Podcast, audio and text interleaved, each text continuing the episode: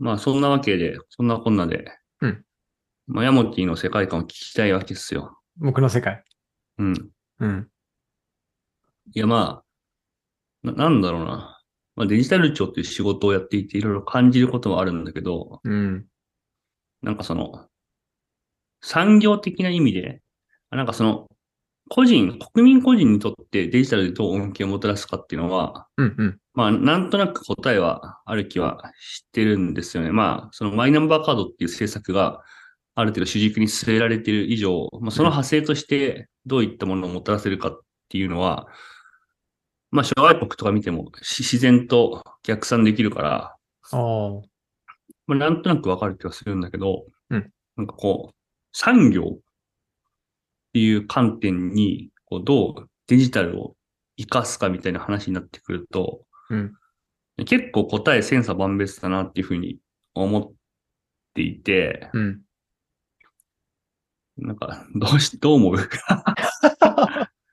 めっちゃオープンクエスチョンになった。急に。うん、やばい。いや、どう、どう、どう思う？おお前はどうしたらいいんだ？え、デジタルを使って産業に影響を与えられるとしたら、なんか何があり得るかっていう感じ、そうっすね。ああ。そう。それでお前はどうしたいの？なんかうちの会社で今僕が率いてるのが品質プロジェクトっていうのがあって、品質を定義するときに、なんか要はサービスレベルオブジェクティブかな ?SLO っていうものを定義するときに、なんか一番大事になるのは結局クリティカルなユーザーのその体験ってなんだみたいな。システムが定義できるクリティカルなユーザーユーザーの体験ってなんだっていうのを定義するってことになるんですよ。で、それってすなわちデジ、で、しかもその定義の中には、例えばうちだとあのスタッフがピックパックするアプリがあるじゃないですか。うんそ。のピックパックアプリを使って効率が上がるってことをユーザーに提供できるわけではないんですよね。うん。うん。理由はシステムが提供、デジタルが提供している範囲って効率が上がるかどうかはそれを使う人の習熟度とか能力にものすごい依存もあるから、結局デジタルができることって、そのピックパックアプリ上にどの順番で商品を取りに行けばいいかを表示するとか、そこまでなんですよね。うん。デジタルができるのはあくまでここまでで、結局はなんか使ってる人の習熟度とか能力とか、その認知力とか注意力とかそういうものによって、その最終成果である、なんかスタッフ用のアプリを使って本当に得たいものは効率を上げるとか、効率が上がるから注文できる件数を増やすとか、で、それによってお客様がハッピーになる人が増えるとか、なんかそういうことを最終的にはその届けたい穴なんだけど、僕らが言ってるの結局ドリルなんですよね。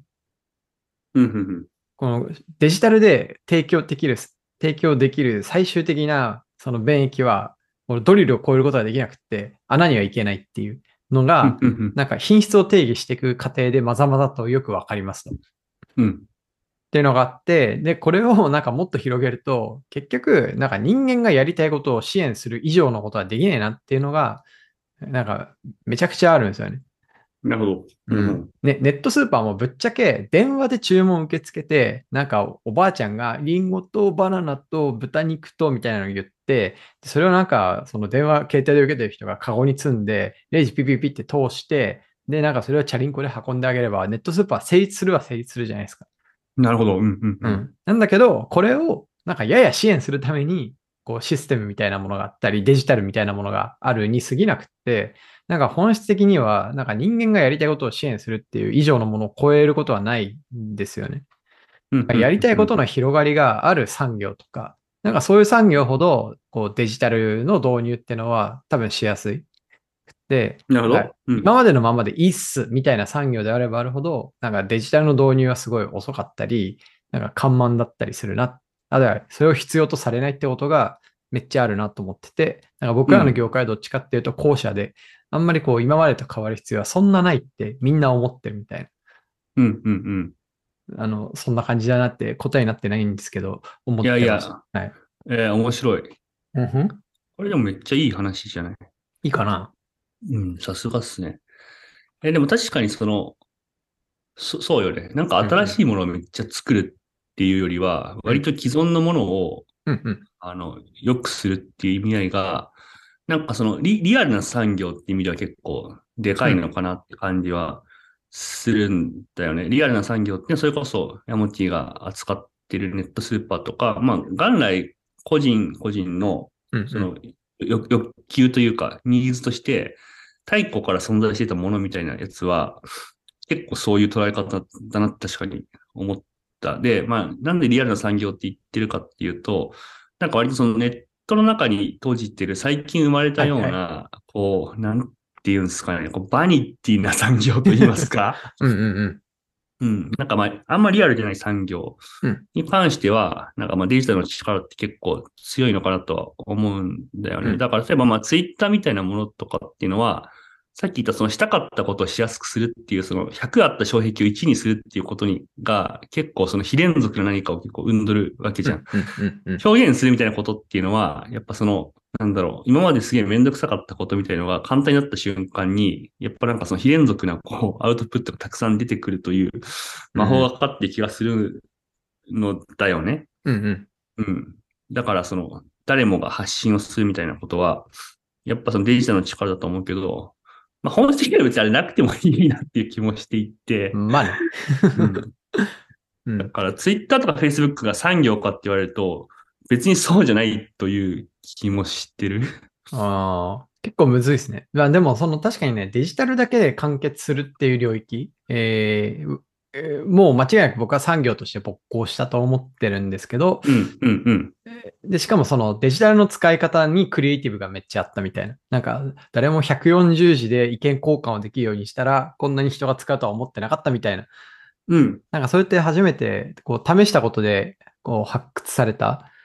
あのエリアかなっていうふうには思ってるんで、なんかそれはそれで結構一個大きい産業だなって思うんですけど、思うんだけど、なんかあの実体経済においてそれがどの程度を占めるかっていうと、実はすごいちっちゃいんじゃないっていうのが、あの、うん個人的には思ってますね。うん。うん。そうね。そうね。なんだろうな。なくてもいいんだよな。まあね。本当は、ね、ううんん。そうなんだよね。なんか欲求の度合いとしてなくてもいいと感じるのは、あすまんね、こんななんか思考に付き合わせて。いやいや、なんかめっちゃおもろいんだけど、翻って国業というか、行政業というか、デジタル庁業で、なんかやるべきデジタルの活用ってどっちに近いかっていうと、僕ら側に近いと思うんですよね。なんか国の役割は、あの、どっかの過去会で言ってたけど、その、しあの、市場が吸収できない、いわゆる弱者の救済みたいな話したじゃないですか。あれめっちはいゃそうだなと思ってて、なんかその業務をデジタルでどうやったらなんかよくできるかってことを考えると、あんまよくできる部分ってあんのかな、ないのかなっていうのは、ちょっとわからんなと思ってました。うん。そうね。今結構でも思ってたのは、まあすごいもう少しマクロに考えると、まあ国がやるべきことって何かみたいな話で、なんかさ、その、いや、デジタル政策って話するとさ、すぐ、まあやれ AI がどうだとか、Web3.0 は日本でとか、あーあその、ね、ブロックチェーンがみたいな話が出てくるんだよね。ー、あうん。で、なんで日本では GAFA は作れないみたいな、ーあー、そういう話になるんだけど、なんかなんとなく日本は別に元来その強い企業がそもそもいっぱい存在はしてはいて、うんうん。なんかそういうところがでも最近は結構、あんまりこう先進的なことをしなくなってスタックしてきて、で結構今スタートアップとかデジタル産業で起こっていることの潮流としては、そういったすでに、まあ大きい領土を持っている、まあユーザーだったりとか、まあ利権みたいなものだったりとか、いろんなパテントだったりとか、うんそういうものは持ってるけど、でかすぎて身動き取れなくなった奴らを、どっちかというとスタートアップの人たちっていうのが、なんか割と助けに行く構図というか、なんか変革を仕掛けに行くみたいなところを外からやってるっていう構図に見えて、まあ 10X とかまさにそのど真ん中だとは思うんだけど、やっぱ最近その自分たちの中でこう C 向けビジネスやった人たちっていうのが、やっぱそれだけだと、そこの相手にしてる C の人たちっていう部分に対してすでにでかいそのマーケットプレイヤーっていうのがそん鎮座していて、彼らを無理やり排除する形でペネトレートするよりも、彼らと組んで、うんうんうん。その、まあ、UX 部分だけを例えば自分たちが担うようにするとかっていう方が、うんやっぱりその、全員にとってハッピーの相場が大きくなるっていうことに気づいた人が多いあ。と思うんだよね。そういう話よく聞くと。うんうん。だから結構あの、何々会の要は 10X 的なことなんですっていう話よく聞くんだよね。へえ。これすごい、これすごいことだと思うんだけど、すごいね。うん。要は何、要まあ、だからいろいろと例えばビジネスアイデアとか話されて、うんまあ、要は、その何々産業で 10X ってことをやりたいっていうことですみたいな話になる。まあ、お俺相手だからかもしれないけど、うん。まあだからすごいなと思ってて、うんうん。でもまあ、そういうことはなんかまさにいろいろなところで起こることだろう。てかまあ、それが今結構日本的な、こう、なんかデジタル化みたいなの、あり方なのかなって気もな、ななんか勝手にしてて、いや、めっちゃそう思う。めっちゃそう思うんやっいます。ぱ既存の産業とか企業結構強いし、うん。なんかそれがその産業に根を張ってなかなかこう退場しないみたいな仕組みをむしろ国が作り上げてるのかなって勝手に思ってるし、うんうん。なんか日本ってそういう、なんていうの、パッパと弱くなったらされみたいな感じじゃないから、うんうん。そういうプレイを排除するみたいなことがそもそも構造的にしづらい。うんそしたらその構造を是として戦うしかないじゃない、うんうん。めっちゃそう思います。なんかあの、退場しづらい構造めちゃくちゃあると思ってて、なんか二つの観点であって、それは利用者っていう観点と、あとはその市場経済っていう観点と両方あって、なんか利用者の観点で言うと、まあ国は意図的に、その新しいその出生が起きることを意図的に抑制していってるわけじゃないですか。あの、なのあの政策がうまくいって、なんと80万人を切るぐらいまで出生数を下げることに成功していると、国は。はい。そうですね。ばうん抜群ですね。抜群。いや、マジでね、あの、有能すぎると思います。あの、あの、まあ僕らはそれに抗ってるんですけど、えーっと、で、えっと、なんで結局はその新しいものとか新しいユースケースを体験したいって思える層って結局若い人だと思うんで、なるほど。まあそそのボリュームを減らしてるので、既存のそのユースケースから入れ替わっていく、こう、圧力を、あの、あえてこう、うん。抑えにいってると思うんですよね。まあ、企業側にはかかりづらいっていうのが、なんか、この顧客側の話で。まあ、ネットスーパーだと、まあ、要は、なんだろうな。まあ、スーパーの普通の利用者って、8割が40代以上の女性なんですよ。うんうんうんで、なんなら50%以上、要は半分、スーパーに来る半数以上が高齢者なんですよね。へえ、40代か。うん。そうなんですよ。なんで、半数以上が65歳以上みたいな、なんかそういう統計があるんで、なんかそういうことを考えると、これってどんどん割合的には高齢者で、が増えていくじゃないですか。ってことを考えると、なんか高齢者が新しいものを使いたいと思うかっていうと、やっぱノーなんで、なんかそこで、こう、どうしてもこう、ふ古いというか、過去に、こう、良いとされてたものが、そのまま良いとされ続ける圧力が、顧客サイドがかかり続けて、で市場経済的な意味で言うと、なんか雇用の流動性があんまないとか、あとはその、なんだろう、大規模な事業者って、要は潰れないためのサポートを国からたくさん支援として受けることがしやすい。逆に中小の企業とかスタートアップとかの方が、なんかそういう支援を公的なものから受ける機会っていうのは少ないっていう、なんかここにギャップが実はあって、なんかその市場からの退出をさせ、させやすいのはスタートアップとか中小企業で、大企業はむしろ市場から退出しないようにこう食い止めるための制度施策がたくさんあるっていうのが、こう市場に対する国の介入の仕方だと思ってて、この二つでこううまいこと、あの、古いものが残りやすいっていう状態を結構うまくできてんなっていうふうに思ってました。いや、本当そうだね。うんうん。うん。なんかうまくできてるなと思ってて、その外的なそういった環境成分と、こう、な人間、日本人のこう内的な側面みたいなのも結構ある気がしてて、やっぱり結構なんでかんで日本人ってコンサバティブだし、なんかその安心と信頼みたいなのをやっぱ一番重視してる感はあるわけだよね。はいはいそれこそまあヤムティとかピポットの時もあったと思うけど、うんうんやっぱその新しい自分たち何か作るよりも、やっぱ日本人はずっとその土着のスーパーのブランドみたいなもの、うんうん特に口に入るものとかは、やっぱ安心と信頼みたいなことを重んじると。多分銀行とかもそうだとは思うんだよね。そのメガバンクなんとなく、あの、ちゃんとやれば使いづらいことが分かってしまうんだけど、うんでもやっぱなんかメガバン潰れないとか、なんかやっぱその情報漏洩しないの、やっぱ都市銀みたいな、なんか謎のやつがあるわけじゃん。でさ、俺も結構例えば起業するときとかさ、その、やっぱネットバンキングとか法人でも使いたいなってめっちゃ思うわけよ。うんうんやっぱ税税理士とかに相談して、なんか法人の口座何にした方がいいですかねって言ったら、やっぱなんかちゃんと税金とかこう払える登録ができるのはなんかメガバンクになりますねみたいな感じだったりとか、やっぱな。んでか、なんでかんでメガバン1個あると、なんかの時安心ですみたいな感じで、うん。まあ、そう言われると、うん。いや、それでもってやっぱ言いづらいじゃない？うんうん。自分一人だけがさ、そんなことないって言ってもさ、なんかやっぱ周りがそうだとさ、自然にそうなっちゃうし、うん結構、なんかこう、自分の中で特にその、だから、あ重要なものほど安心安全に流れてしまう。まあ、車とかも多分そうだと思うんだよね。何か事故あった時のためにトヨタがいいみたいな。うんうん。うん。で結構、日本の企業っていうのは、そこに結構寄り添ってきたって経緯はあると思うんだよね。うんだから、その攻めの姿勢みたいなものよりは、どっちかっていうと、まあ、変わりたくないとか、安心、安全みたいなものとかを重んじる日本人の精神に、大企業側も結構寄り添ってきた部分はあるとは思うんだよね。だから、うんうんトトヨタとかは、じゃあ頑丈に車作ろうだったりとか、事故った時の保険とかっていうのを自分たちのエコシステムの中で結構完結するような何かを作ったりとか、うんうん。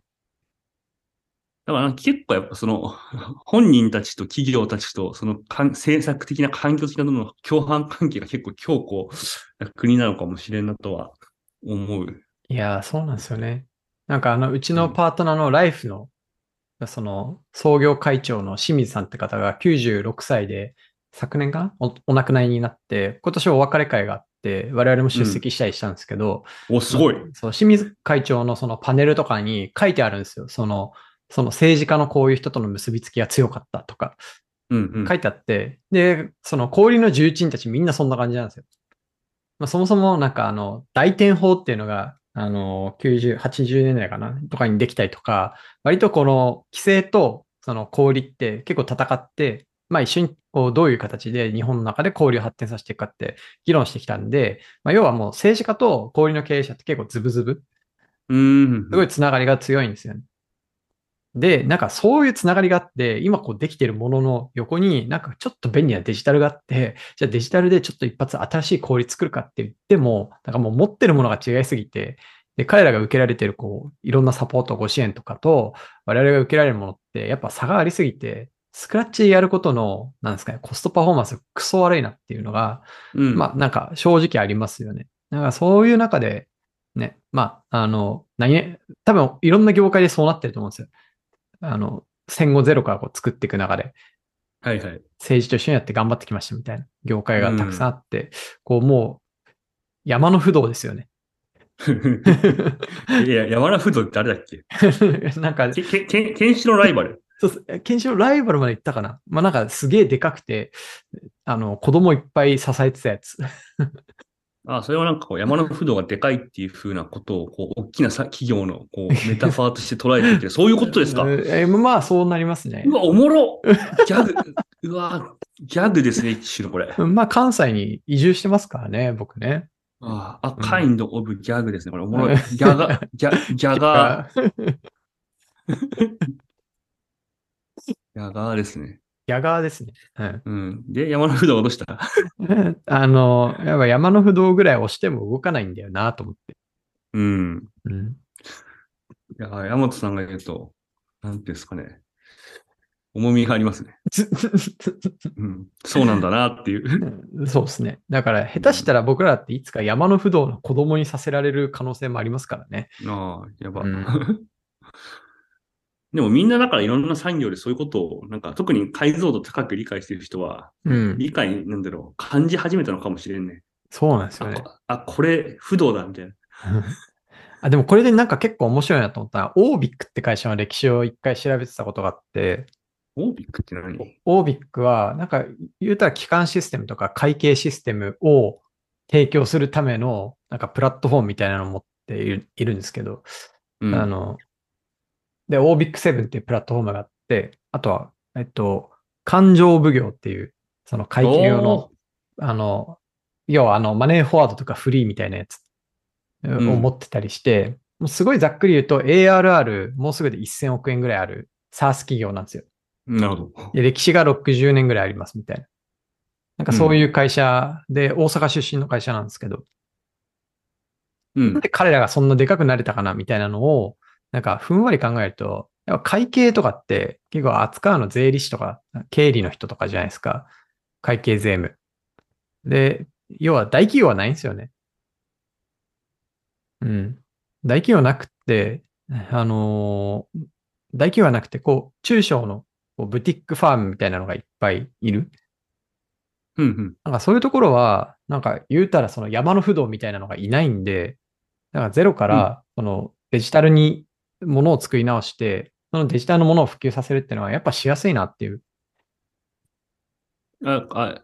大企業いないっていうのは、あ、なんか会計士、会計あ、そうそう。例えばなんか、うん。トヨタと日産とパナソニックと、なんか、えーセブンアイの